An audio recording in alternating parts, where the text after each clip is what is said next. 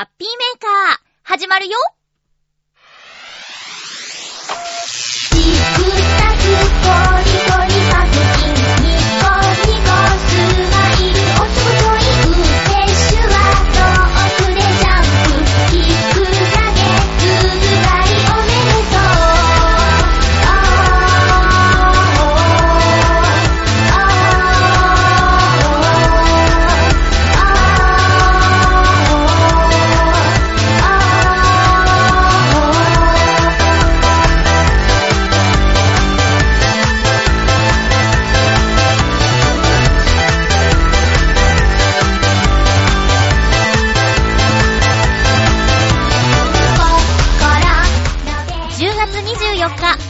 のハッピーメーカー。この番組は、ハッピーな時間を一緒に過ごしましょうというコンセプトのもと、ちょわへよ .com のサポートでお届けしております。いやー、久しぶりの青空嬉しいですね。今日も最後まで1時間、よろしくお願いします。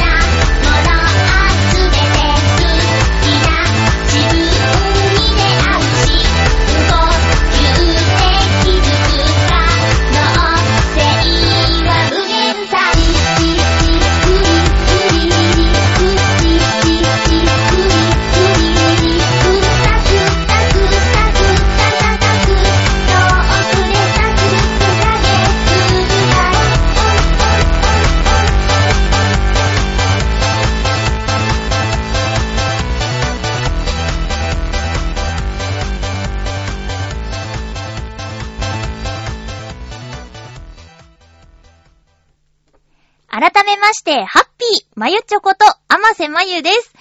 台風21号さん、すごく季節外れの台風。珍しいんだってね、10月の後半の台風って。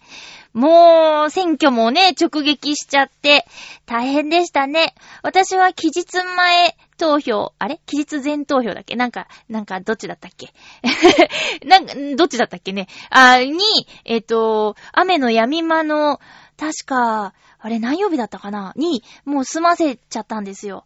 ちょうどその日に見ていたテレビで、えっ、と、週末、日曜日、台風が来ると思うから、あの、前に投票しといた方がいいよ、みたいなのを聞いて、投票所行った時にね、こう、前もって投票する時には、理由を書かなきゃ、書くというか、理由を選択して丸をつけなきゃいけないんですけど、そこのあの、多分なんていうか旅行でここに、地元にいないとか、仕事で行けないとか、なんかいろいろある中の6番目の項目に天才っていうのがあってね。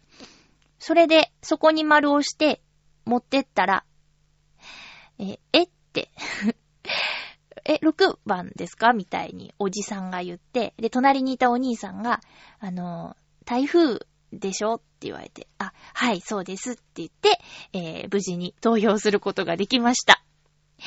いや、もう、だって、天才でしょ？ねえ。いや、もうね、あの、私、夜勤をしているんですけどね。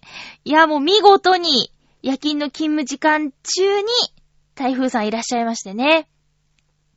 出勤を、ちょっと早く行った方がいいのかなとかも思ったんだけど、まあ、ちょっと、早く行こうかなと思っていた時間の雨雲レーダーを見て、で、その、いつもより30分早く行こうと思ってたんだけど、いつもの時間の雨雲がどうなってるかっていうのを見ると、そのいつもの時間の方が、ちょっと雨が切れてたんですよ。雨雲が切れてたんで、あ、じゃあ、いいや、あと30分寝ようと思って、いつも通りに出かけて、で、ま、ちゃんとその、まだ風も強くなかったし、雨も、バーって感じじゃなくて、ちょっと降ってるなーぐらいだったんで、えー、で、翌朝は雨が止んでるっていうのは天気予報で見てたから、長靴で行きたくないなと思ってたから、靴で出かけることができて、えーよかったです。で、出勤して、じゃあ現場まで行こうかっていう時に、ちょっと、ちょっと雨強くなってきたかなっていう感じで、まあでもほとんど、えっ、と、出退勤時には大きな影響はなかったかな？あ、そうか。あのー割と雨が降ったんですよ。特にね、朝6時頃かな。あのー雨雲レーダーで言うところの黄色とか赤い、ちょっと激しく降ってますよっていう時間帯があって、もう一気にジャバジャバになってね。うん。で、そのせいだったのか、帰りのバスがなかなかやってこなくって、で、どうやら後でツイッターで見たところ、あのーまあ、その後すぐおばと弟からも、あのー、浦安大丈夫？みたいなメールが来て、その時には知らなくて、で、えっ、と、見たら、なんか、冠水してる箇所が舞浜の地区であったとか、なんか、浦安の一部で、そういうちょっと、えー、なんだろう、水が吐けなくて、道に水が溜まってしまったというか、いつもはそんな風にならないのにっていうところが何箇所かあったらしいということを後で知って、そうかってニュースでちょっとだけ取り上げられていたそうなんですけどね。うん。いやーなんか、そうね。もちろん、危ないことだし、なんていうんかな、怖いことなんだけど、こう、家で一人でいるより、みんなでいるときに、そういう出来事がある方が、怖くないっていうのはあって、ちょうどその夜勤中に、えー風が強かったり、雨がひどかったりしたことは、私は家で一人でいるより良かったなっていうふうに思いましたけどね。皆さん、あの、通勤時間に影響があった人いるんじゃないですかね。月曜日の初っ端からこんなことになって、大変でしたね。今回は、だってね、早く行けばいいとかじゃないもんね。こう、浦安で言えば、始発の時間帯は、えー、東西線も、京葉線も、浦安の地区は走ってなかったみたいです。東西線はあの、地下エリアだけの折り返し運転になってるって。そう。東京メトロ地下鉄東西線浦安駅はね、地下にないんですよ。地下鉄なんですけど。地下鉄なのに、地上に駅があるんでね。え、これ地下鉄の駅なの？って、ちょっと知らない方は驚くかもしれないけど、そうなんです。地上にある。そして、旧江戸川のところにかかってる橋、長い橋があるんですけどね、そこがあの風に弱いっていうことで、こういう台風の時ですとか、強風の時は、えー地下の区間だけの折り返し運転になってしまうことがよくありますが、今回の台風21号の場合も、そういう状況だったみたいですね。いやーね、こう、いたじらもね、収録を早めた、なんていうツイートを見ましたけど、対策が、こう、台風は対策ができる災害なんでね、あのー、情報をなんとか入手して、えー、無事にやり過ごすことができるといいんですけどね。ちょうどあのー、会社の帰りの時間も電車が動いてるのかどうかって、おじさんが、あのー、気にしていたから、こう、スマホを出して、あのー、ツイッターに検索ワードで電車の名前入れて、で、それが今どうなってるのか、あの、大体ね、えー走ってないみたいなこととか、もちろん公式も出てくるし、それで状況確認して、足がないっていうことを知って絶望して帰っていくみたいなおじさんいましたけどね。うん。いやーもうほんと、びっくりしましたね。でも、今日は、今日収録している月曜日は、久しぶりに太陽が出て、久しぶりに青空が見れて、よかったよね。もう台風の前からずーっと雨だったでしょ？もう腐っちゃうんじゃないかって思って過ごしてましたけどね。皆さんの住んでいるところはどうですか？月曜日、お日様見られましたかね？ちょっとなんていうか晴れ間が、あの、遅めだったから、洗濯をするっていうところまで今日行ってないんだけど、ずっと部屋干しだったもん。部屋干しして、除湿機かけて、やってたもんな。なんか、パリッとしないんですよね。ただね、天気予報を見ると水曜日も雨のマークついてんだよね。あと週末、土日、傘のマークついてたよ。浦安のピンポイント予想ですけど。で、なんかちょっとツイッターで見かけたのによると、また週末台風かも、みたいな。まだ、まだ台風として発生してないんだけど、なんか怪しい、怪しいやつが海の上にいるらしくって、台風に成長しちゃう可能性があるみたいな。うん。で、また週末。やだよ。週末はダーツに行きたいんだよ。今回はほんと行けなかったなうーん。いやーね、もうほんとこればっかりはね、仕方がないので、それなりの過ごし方をしなきゃいけないんですけど、メールいただきました。あの、ずっとね、雨だから、困ったね、ちゅうことでね。ハッピーネーム、サバのみそ煮さんからふつおたです。まゆちょさん、ハッピーです。ハッピーです。台風来てますね。こんな日は、部屋の掃除と勉強ですね。まゆっちょさんは、自分の部屋のお掃除とかは上手ですか？それでは、ということで、こう台風がじわじわ近づいてくる中、サバのみそ煮さんからメールをいただきました。そう、あの、せっかくのお休みでもね、雨がひどいとお出かけとかしづらいもんね。私は、あの、この雨の中ですね、浦安に新しくできたケーキ屋さんのオープニングセールに行ってしまいましたけども。あの、オープンの日から3日間、あ、これもう、えっと、日月火の話なんでね、この配信日にはちょっと、あ、そうか。すぐ聞いたら火曜日のそのセールに間に合うかもしれないんだけど、えっ、と、オープン記念で生ケーキ3つで1000円っていうね、あの、やつ、台風がもう来るぞっていう日曜日にね、行ってきましたけども。すごい美味しかった。でも高そうだったなセールのうちにもう一回 A パック、B パックってあるやつの片方しか食べてないから、もう片方ちょっと食べに行きたいなと思っているんですけども。えー、そうですね。そう、雨の日だから家の中でできることをやろうっていうサバの味噌煮さんの切り替え、素晴らしいと思います。部屋の掃除、自分の部屋はどうですかっていうことなんですけどね。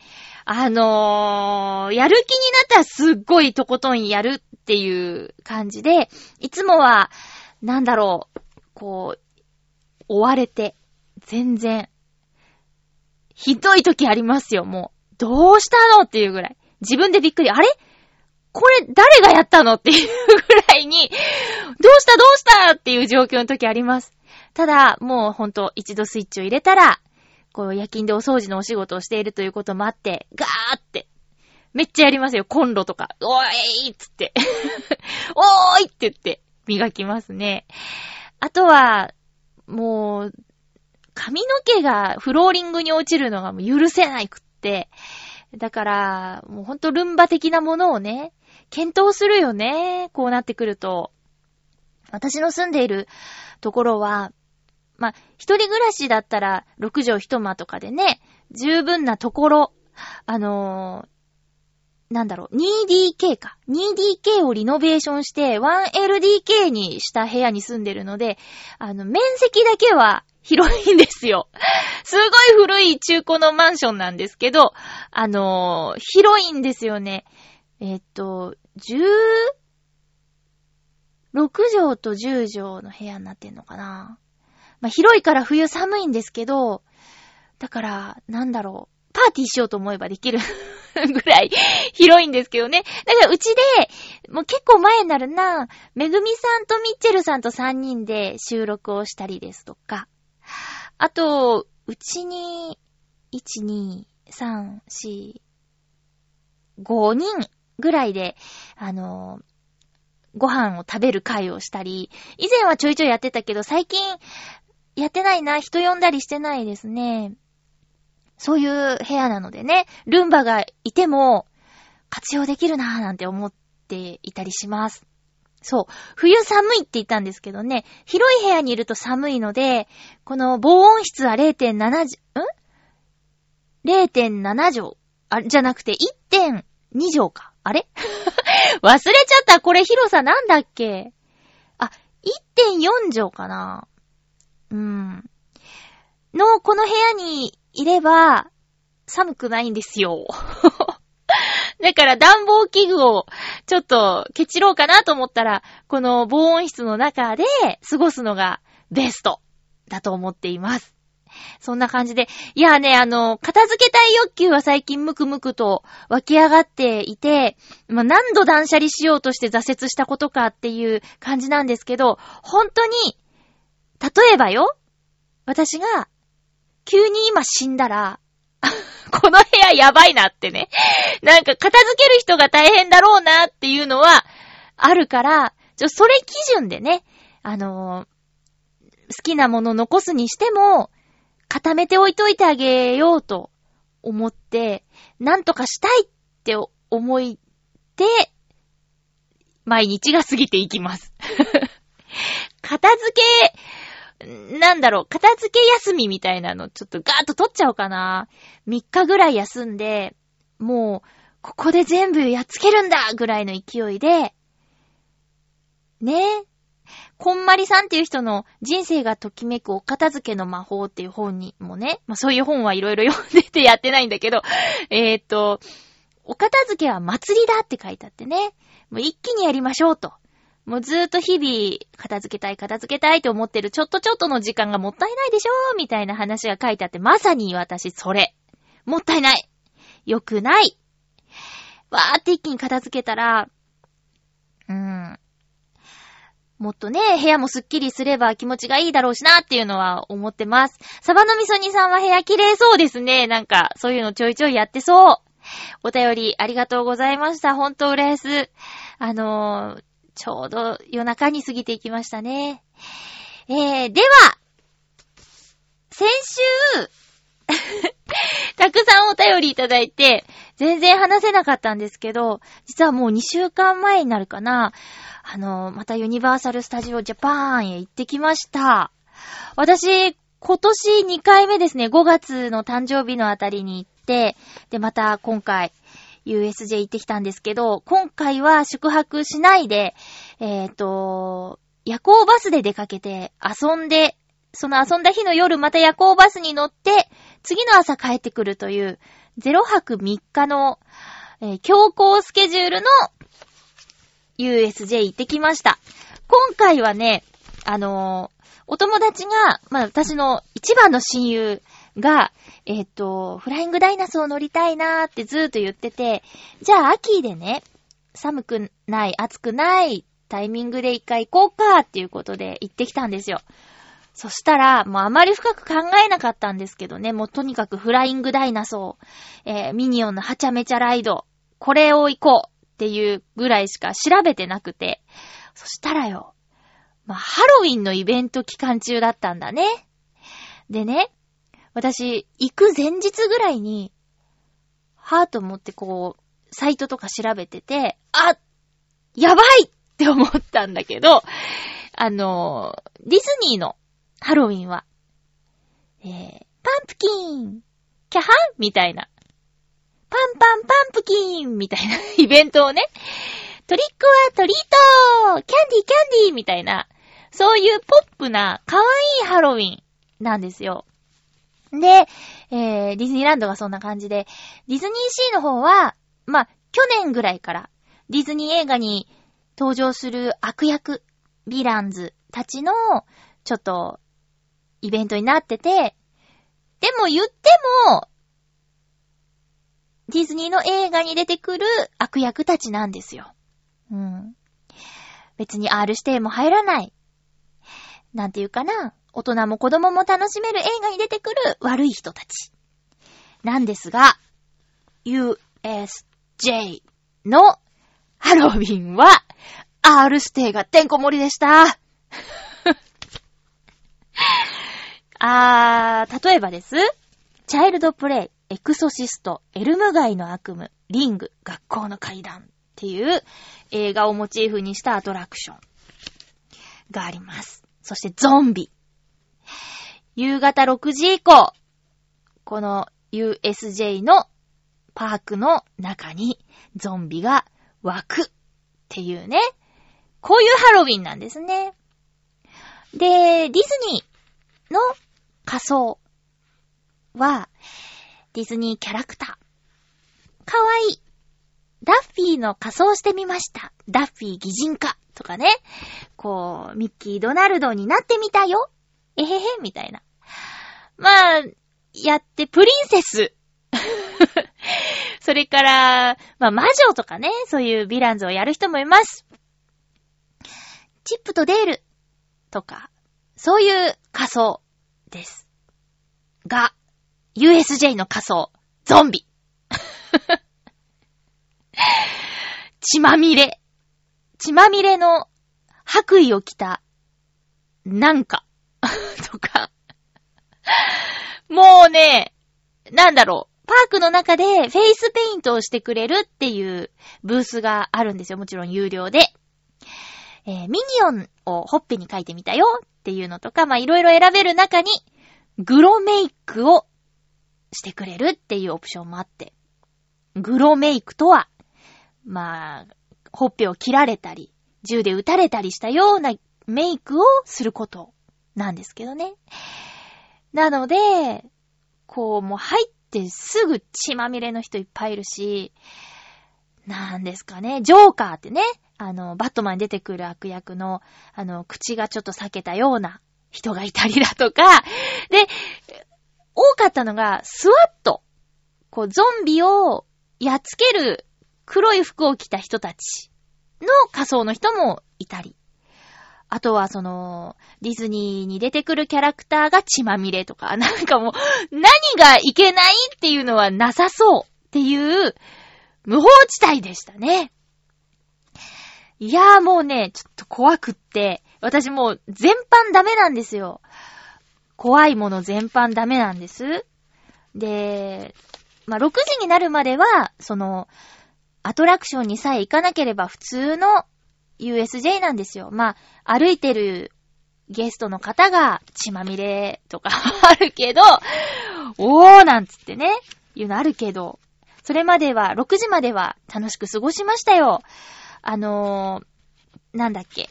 5月に行った時には、見れなかった、えっと、ハリーポッターのエリアのホグワーツ城を使って行われるプロジェクションマッピングのショーもね、この日は見られましたよ。エクスペクトパトローナムナイトショーかな？うん。これすごかった。5分間なんですけど、うん。あのーお城にプロジェクションマッピングをするってことなんだけど、なんだっけ？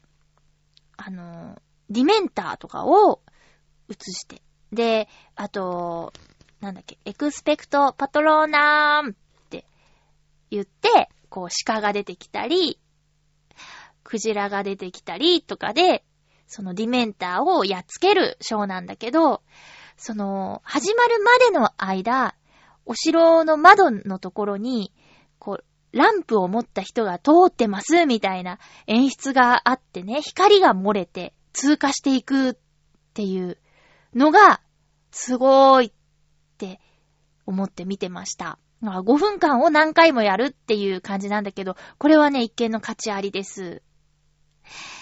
で、セリフ、日本語と英語とをね、いい感じに両方流してたから、外国人観光客の方も楽しめるっていう感じですごい良かったですよ。で、6時になって、あのーゾンビがね、現れる時間。で、セーフティーゾーンっていうね、セーフティーエリアっていうところもあって、そこにいればゾンビは来ないからねっていうのが、ミニオンパークと、あとキティちゃんとかスヌーピーとかの、セサミストリートとかのあるエリアは、あの、ゾンビは来ませんっていう風に地図に書いてあるんですよ。で、多分、あの、ハリーポッターのエリアもセーフティーゾーンだったと思うんだけど、あの、セーフティーゾーンじゃないエリア。これね、出口に向かおうと思ったら必ずゾンビが通るところを通らないと出られないっていう、大丈夫なのかなお子様っていう感じだったんだけど、これね、私、多分去年テレビで USJ のハロウィンの映像を見て、わーって思ったんだけど、これ生で見ると本当にやばいですね。ゾンビの動き。で、ゆらゆらって歩いてて、急にあーって大きい声を出して、脅かしてくるんですよ。もちろん、触れてくることはないんだけど、その気持ちの悪い動きと、あと、急にバーってくる感じと、あと、なんだろう。その、人間の姿形で、服がもう、な、何かしらで濡れていたり、血がついてたりっていう感じのゾンビと、あと、なんだっけ、なんか、もう、体のとっても太ったゾンビとか、お腹が裂けてるとか、特殊メイク型のゾンビもいるんですよ。でもね、いや、私は、とてもそういうのが苦手で、で、昼間も、ハロウィン仕様になったアトラクションに一つも行くことができなかったんです。友達はそういうの好きなのに。で、一人で行ってくればいいよ、待ってるからって言うんだけど、でもこんなのは怖がる人と行くから面白いんだって言って、結局一つも付き合ってあげられなかったんですよ。だから、せめてこのゾンビエリアぐらいはね、頑張って歩こうと思って行ったんですけど、いやね、ほんと怖かった。チェーンソー持った人がね、歩いてたりするんですよ。ウィーンって。で、あーとか、ウィーンとか、まあまーとか、怖いでしょ？で、ゾンビの映画も見たことないから、免疫ないから、わかんないんだよね。いやね、とにかく、そのテーマパークであんなに怖い思いしたことはないですね。だから本当に、じゃあ USJ 行こうよ、ははってなった時に、季節は考えた方がいいです。ゾンビが苦手な人、怖いのが苦手な人は、あの、避けよう、秋は。だって、ドラゴンクエストザリアル行きたかったんですよ。でもね、ゾンビのアトラクションっていうか怖いアトラクションに、あの、期間限定で変わってて、行けなかったしね。あの、あれです。春。冬から春、夏にかけては、クールジャパンっていうね、日本のアニメやゲームをモチーフにしたアトラクションが増えますけどね。秋はちょっと怖い系が増えます。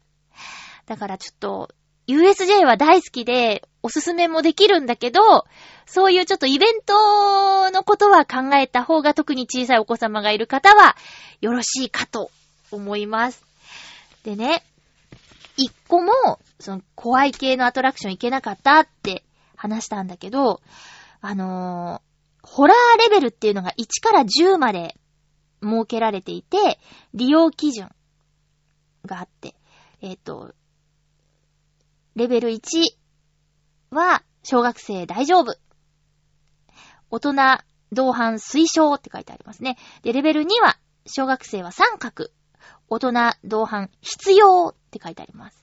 そして、レベル3、レベル2は、そうか、三角で一緒なんだけど、えー、レベル4からは小学生以下×。4、5は小学生以下×で、レベル10中学生以下×。R15 になってて、このトラウマ3っていうアトラクションは入場の前に、えっと、別料金を払う。それから、えー、アトラクションの体験には誓約書の提出が必要です。誓約書の内容に同意した方のみ、アトラクションが体験できます。えー、このアトラクションに関連して生じる可能性のある、いかなる性質及び内容の障害や損害についても、当社はその責任を一切負いません。っていう、どんだけなのって、どれだけの何が起こるのっていうアトラクションがあります。どんななんだろうって気になった方は、あの、ユニバーサルスタジオジャパンのホームページを見れば、それぞれどんなアトラクションかわかると思いますので、トラウマ3ってもうどんななんだろうね。えー、同意書を書くでしょ？あ、誓約書か。誓約書書くでしょ？で、お金払うでしょ？で、怖い思いするでしょ？どんな人が行くんだろうね？いやー、もうね、何一つ行けなかった。えっとね、チャッキーは大丈夫じゃないみたいな。ぬいぐるみだから、みたいな。人形だからって一緒に行った子がいたんだけど、あのー、もうネタバレとかどうでもいいと思って、とにかく大丈夫じゃないのか大丈夫なのかが知りたいと思って、この、チャッキーっていうアトラクションに参加した人の、えー感想をね、ちょっと検索かけて読んでみたら、えー途中で引き返したみたいなこと書いてあって、それは無理でしょって。結構大丈夫、お化け屋敷とか行けるんだけど、途中で引き返しましたっていうのを見て、私には絶対無理だと思って、このチャッキーすら行けなかったね。で、エクソシストエルム街の悪夢は、この写真見ただけで、ああ、無理だって思ったし。そんな USJ でした。けど、すごく楽しかったです。あの、なんだろう、おすすめです。バスで行ってバスで帰ってくるのも、あの、あ、そっか、でもしんどいかな。私はいつもよりもたくさん寝られたので、眠れたので、元気元気でしたよ。そりゃね、こう狭い車内だったんで、今回は。前回はね、夜行バスで行って帰っての時は、あの、2000円ぐらい追加して、ゆったりシートっていうやつにしたからね、全然体も痛くなかったんだけど、今回は普通のバスにしちゃったんで、あの休憩所に着くたびに体を伸ばさないと、ちょっとバキバキになっちゃう感じはあったんだけど、でも睡眠時間とか、そういう面では大丈夫だった。うん。あ、これね、前も言ったかもしんないんだけど、パーキングエリアのトイレがめちゃくちゃ綺麗。まあ、バスの運転手さんが、というかバス会社がね、そういうパーキングエリアに止まるように設定してるのだろうけど。でもそれにしても昔のイメージと全然違って、その辺のね、なんかスーパーとかのトイレよりもずっとずっと綺麗だなとか、あと広くて、明るくて、え、今何時なの？ってわかんなくなるぐらい。で、真夜中だから利用する人も少ないし、いや、すごくいいです。こう、車の旅とかバス旅行の、こう、チェックポイントの一つなんじゃないかなって思いますね。うん。ということで、USJ 行ってきましたのお話でした。やっと喋れた。お便りをご紹介していきましょう。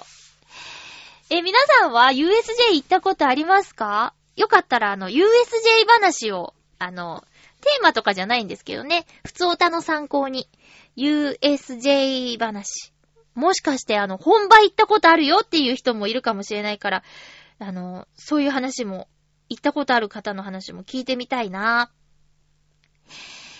ハッピーネーム、青のインプレッサさんから普通お歌いただいております。まゆちょさん、ハッピーでございます。ハッピーでございます。さて、来週の今頃は、モテギ町で、レース観戦をしている頃かと思います。あ、ついに、ついにですね。選手のサインをもらったので、オフィシャルの方と再会できればいいなぁと思っております。おー。もちろん、例のガソリンスタンドさんには寄る予定です。あとは、お土産をどうするのかというと、自分のお土産6割で、残り4割はお世話になった方々へ持っていく予定です。もちろん、おいっ子めいっ子に電話をしてあげないとね。では、来週の土曜日の夕方にネタを書きますぞ。ありがとうございます。宣言してくれてる。お土産偉いね。こう、もうさ、お土産問題は結構あって、一緒に行った子は、もう、顔が広すぎるっていうのもあるんだけど、キリがないからって、誰にも USJ に行くって言ってないわって言ってましたよ。私は会社の人に話したので、会社と、あと声のお仕事。一応ね、NG 入れさせてもらったから、声のお仕事先と、えー会社には買っていきました。選ぶのね、まあ楽しいんだけど、確かに顔が広いとどこまで持っていけばいいんだろうって、私たちもらってないわみたいになったら大変だからね。そういうのは、あるね。なんか、そう、今回、おすすめされて買ったんだけどね、タコパティエっていうね、お土産があって、これがね、すごくおすすめです。もし大阪行くことがあったら、お土産、タコパティエっってやつを選んでみてはどうでしょうかまたは、大阪行くんだっていう友達がいたら、もし見つけたらタコパティエ買ってきてほしいなーって言ってみるとか。あの、お菓子はパイ生地がベースなんですけど、えっ、と、個包装にもちろんなっていて、えー、たこ焼きの味がするんですよ。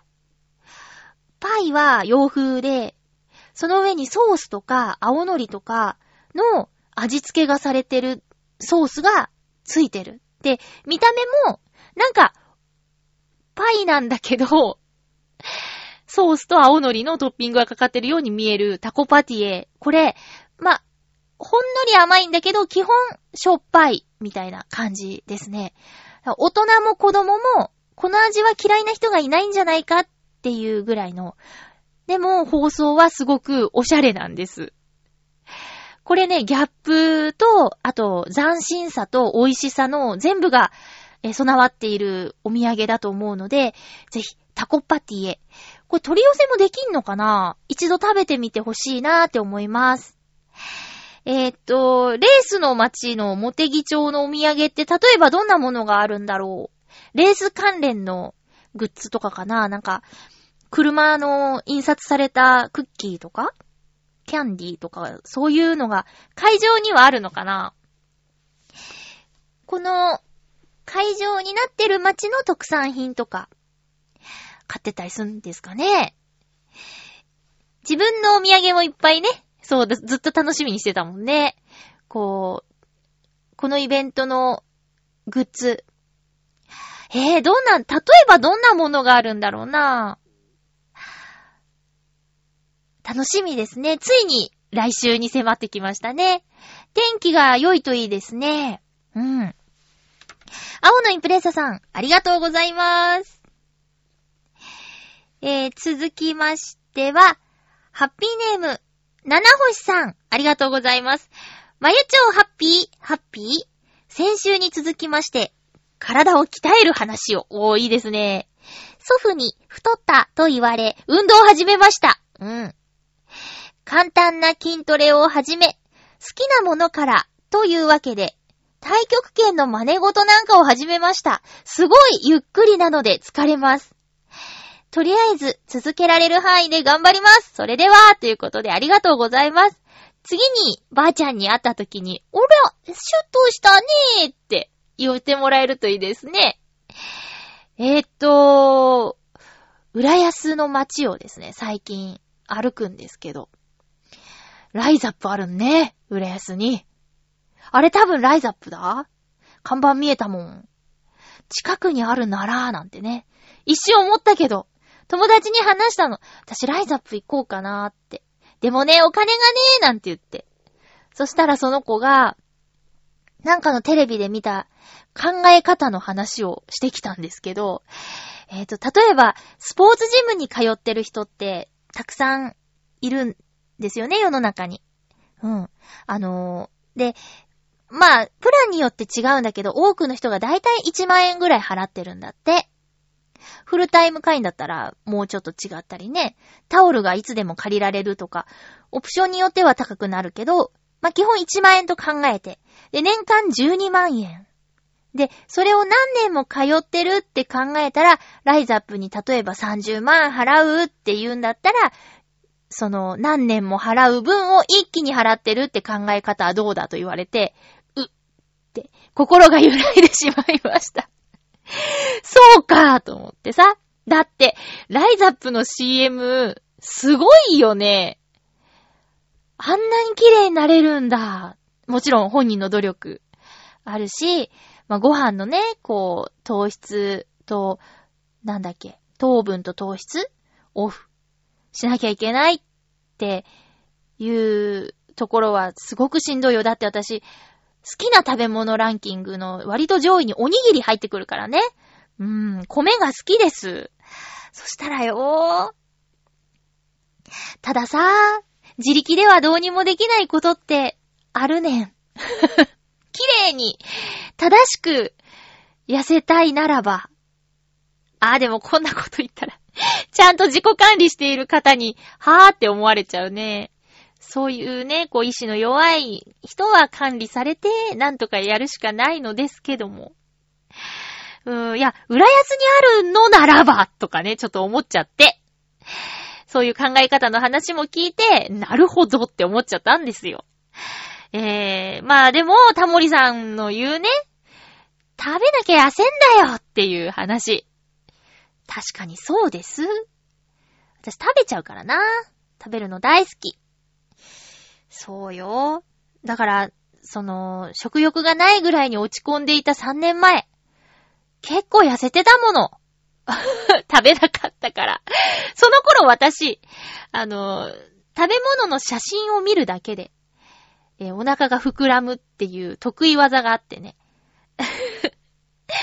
それぐらいだから、もう、生きてくのに最低限必要なものだけ食べてれば、痩せるんだ？きっと。糖質オフとかやった時はね、ちょっと一気にやりすぎて、あのー具合が悪くなっちゃったんだけど、それも、だからうまいことやればいいんだろうけどね。あと強い意志を持って自分でトレーニングすれば。いやーねー。ただカウンセリングには行ってみたいかな。今の自分の体の状況、やばいよってプロに言ってもらうっていうね。七星さん、太極拳。太極拳はゆっくり動くから、チキンが鍛えられるんですよね。私最初チキンって聞いた時に、え鳥って思ったけど、遅い筋肉がチキンで、早く動く筋肉は側筋っていうらしいですね。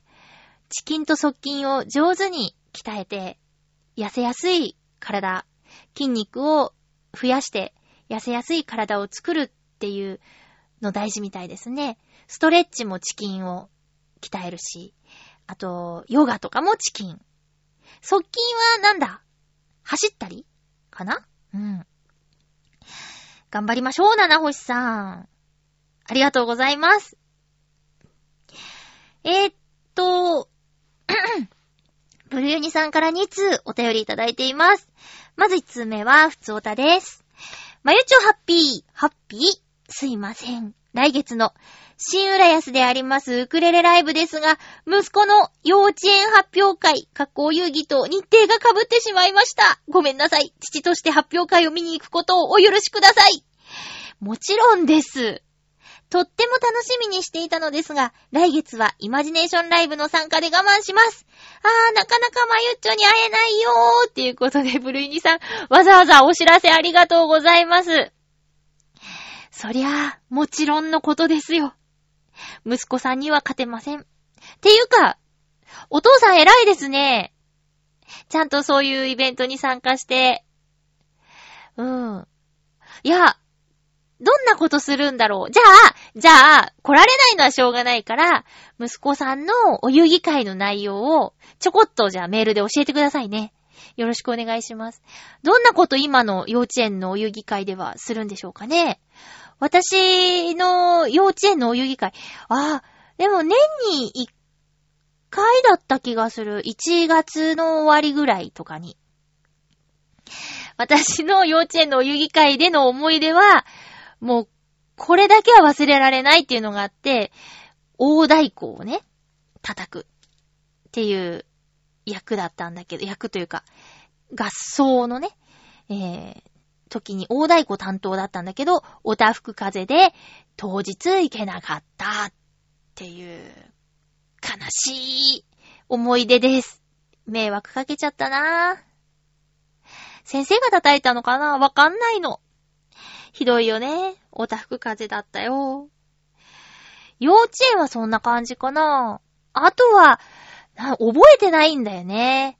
こう、写真に白い帽子かぶって、白い、なんていうか、あの、紙で作った花ってあるじゃないですか。紅白とかで。なんか、えっ、と、紙を重ねて、え、ジグザグに折って、2セ1センチ幅ぐらいずつジグザグに折って、真ん中を輪ゴムで留めて、クシュクシュってこう広げていくと花みたいになるっていう、それをなんか指にはめて踊ってる写真があるから、なんかの役をやったのかな？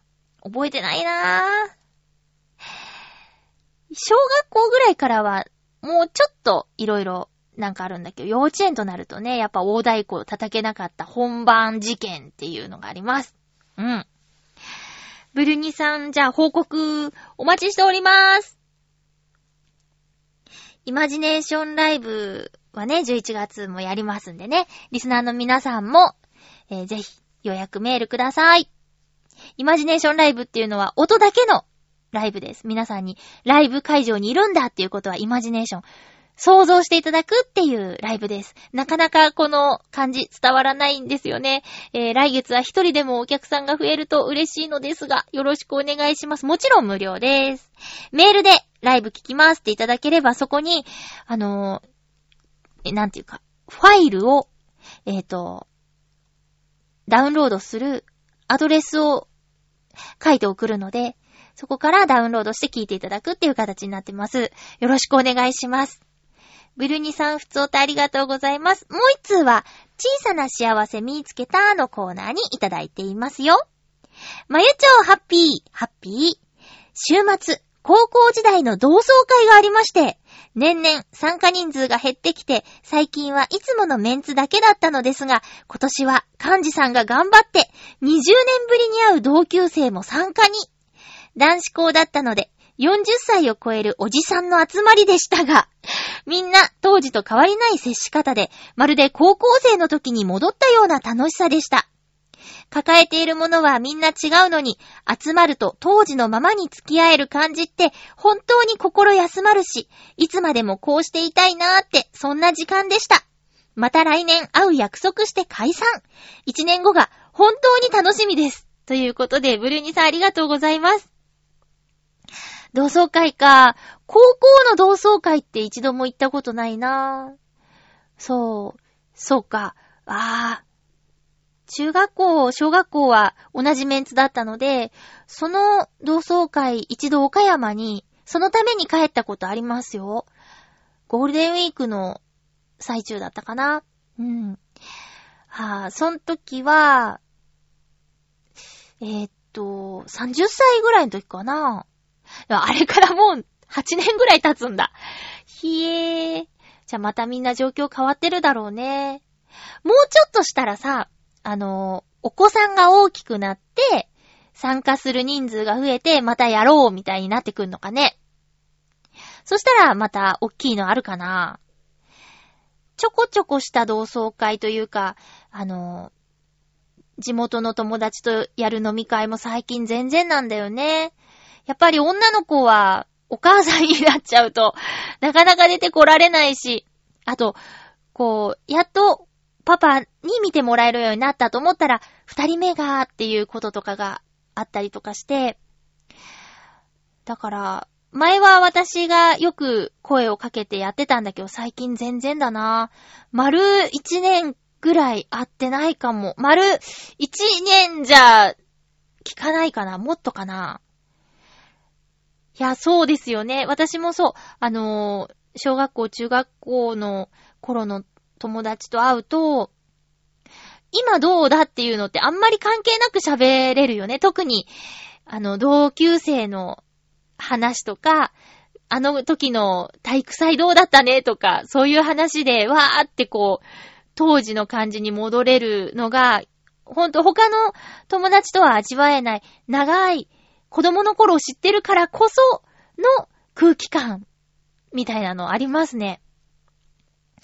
またやろうかなただまあ年末年始はね、いろいろとみんなも忙しいだろうからな閑散期に、じゃあ、うーん、企画してみようかなこれいいですね。来年もこのあたりで会おうねって、もう決めちゃうって。そしたら、もう、ね、今回来られなかった人にも、次、もうやるの決まってるんだけどって誘いやすいし、こんな先のことなんだから、なんとか予定を空けようみたいなね。その日だけはみたいなことができますもんね。ブルニさん、ありがとうございます。楽しみなことがあると、それに向かって頑張っていけるのがいいですよね。そう、さっきあの、七星さんがダイエットの話をしてくださいましたが、浦安にすごく体に良さげなお店を見つけまして、その名もヘルシーボーイっていうね、お店なんですけど、えっと、ランチ、パスタセット900円だったかな頼んだんですよ。そしたらね、えー、まず、スムージーが出てきて。すごいでしょ？スムージー。そして、お冷やの代わりに、えーデトックスウォーターっていうのが出てきました。これ、私、雑誌やテレビでは見たことがあるんですよ。デトックスウォーター。皆さんどうですか？あの、瓶の中に、切った野菜や果物が入ってるんです。で、それを、まあ一晩とか置くのかなそこの、切った果物や切った野菜が入っているところにお水を注いだものを、まあ、何時間か置いたら、その野菜や果物の栄養が水に出てくるって言うんですよ。で、それを飲むと、デトックス効果があるっていうね。まさに、インスタ映えしそうな、こうカラフルな野菜や果物が入った瓶をドーンって持ってきてくださって、で、グラスに注いで飲むんだけど、デトックスウォーターね。いや、正直味はいいもんじゃないですよ。こう、まあ、基本的には柑橘系の果物の味が強いんだけど、そこに、あの、いろんな野菜のね、ほんのりとした味が混ざってきて、ああ、美味しいとは言えないですけど、デトックスウォーターか。そうか。体をきれいにするんだね、と思って、まあ、両薬口に逃がしみたいな感じでグビグビ飲むんですね。で、そうこうしていると、サラダが出てくるんですけど、サラダもちょっと他とは違う感じ。え、人参やズッキーニを、ちょっと分厚めに、丸で、丸？ただトントントンって切った形で出てくるんですよ。細切りとかじゃなくて。野菜食べてますっていう感じが味わえる。で、ドレッシングが美味しいせいか、なんだかいい野菜なせいかわからないんだけど、その割と分厚めの人参や、えー、なんだっけ、ズッキーニが嫌な感じがしないで、あ、これもありだねっていう感じで美味しく食べられるんですよね。そしてパスタが、なんかすごいもちもち。で、えっ、と、トマトとか、トマトソースも、トマトのゴロゴロが残った感じの、野菜食べてますっていうのがわかるパスタ。そして最後デザートは、完熟トマトのシャーベットっていうのが出てきたんですけど、食べたらね、あの、トマトなんですよ。ちょっと甘いトマト。うん、甘みのあるトマトっていう感じで出てきて、これで900円って安いなっていうヘルシーボーイ。スムージーも、自分で作ったらこんなに美味しくならないんですけどっていうスムージーで飲みやすくて、でも、どっしり緑がいっぱい入ってて、これね、また行っちゃうかもしれない。でね、もうちょっと変な話ですけど、私、あの、ちゃんとお通じがないんですよ。なんか、お腹がパンパンに腫れてきちゃう。5日、ちゃんと出ないこともあったりとかするぐらい、あのー良くないですよね、それって。ただね、デトックスウォーターのせいか、ランチして家帰ってちょっとしたら、あれ？トイレ行きたいってなったもん。だから、また行きたいかも。ちょっと最近トイレ行けてないなっていう時に、まあトイレは行くけど、ちゃんと出てないなっていう時に、あ、ヘルシーボー行こうってなるかもしれないですね。薬で出したりしたいしたくないんですよ。ちょっとすごくお腹痛くなっちゃうし。だから、ヘルシーボーイのデトックスウォーターを、ピッチャー全部飲むぐらいの勢いで行こうかななんてね、思っちゃいますけどね。浦安はまだまだ面白いお店がいっぱいあるなって思いました。そう、先週の水曜木曜で、浦安バルガイっていうね、イベントが開催されたんです。私、3年連続3回目の参加したんですけど、このイベントは、浦安市内にあるお店が、えーっと、バルチケットって言って、なんか、3枚綴りで2500円で販売しているチケットを持っていくと、そのバル専用メニューを味わえるっていうイベントなんですよ。だから、普段行ったことのないお店に初めて行ってみようとか、気になってたけどなかなか行けなかったなーっていうお店に行くいい機会になるイベントなんですけどね。えーそれで私3店舗を巡ってきました。基本はお酒一杯とおつまみ。一品みたいな感じなんですけど、まあ2500円で計算したら、えっと、まあ800円ちょっと飲食が楽しめるんだけど、え、これ800円じゃ効かないよねっていうスペシャルメニューを出してくれるお店もあったりとかして、いや、こんなによくしてくれたんだから、次は何でもない時に普通にご飯を食べに行きたいなってなったりするから、お店にとっても、えー、宣伝の場になる、すごくいいイベントなんです。えっとね、全体では7回目の開催らしいですよ。で、私は3回しか行けてないんだけど、まあ、基本的にお酒があまり得意じゃないから、3店舗で1杯ずつお酒飲んで3杯っていうのは、こう、前回も前々回も、途中でソフトドリンクに切り替えてたんだけどね。今回はなんでか知んないけど、3杯お酒を飲んでしまって、帰り、まあ雨降ってたんだけどね、帰り、なんか泣きながら帰るっていう よくわかんないよね。で、家帰ってソファーで寝ちゃうっていうね。えー、それでパーって目が覚めて、あ、そうだ、3杯飲んだんだったっていう感じで。うん。友達とバイバイしたとこまでは覚えてるんだけど、ああ、ああって言って、あれ私泣いてるっていうので、記憶がふーってなくなって、お家帰って、無事お家帰って、寒かったんですよね、あの日。まあ、でも、浦安の中だから、私の自分の許容範囲は3倍までだって決めてるから、浦安の市内だったら3倍。どっか電車で帰ってこなきゃいけないときは2杯って決めてるからね。自分の限界を知っている大人なマユッチョでした。いや、行った3店舗ともどこもかしこも良かった。大当たりでしたね。えー、このバルに向けて、気合を入れているお店と、まあ、とりあえず参加しとこっかっていうお店と、こう、差が、歴然としているっていうのも面白いところなんですけど、今回行った3店舗はどこも気合が入ってました。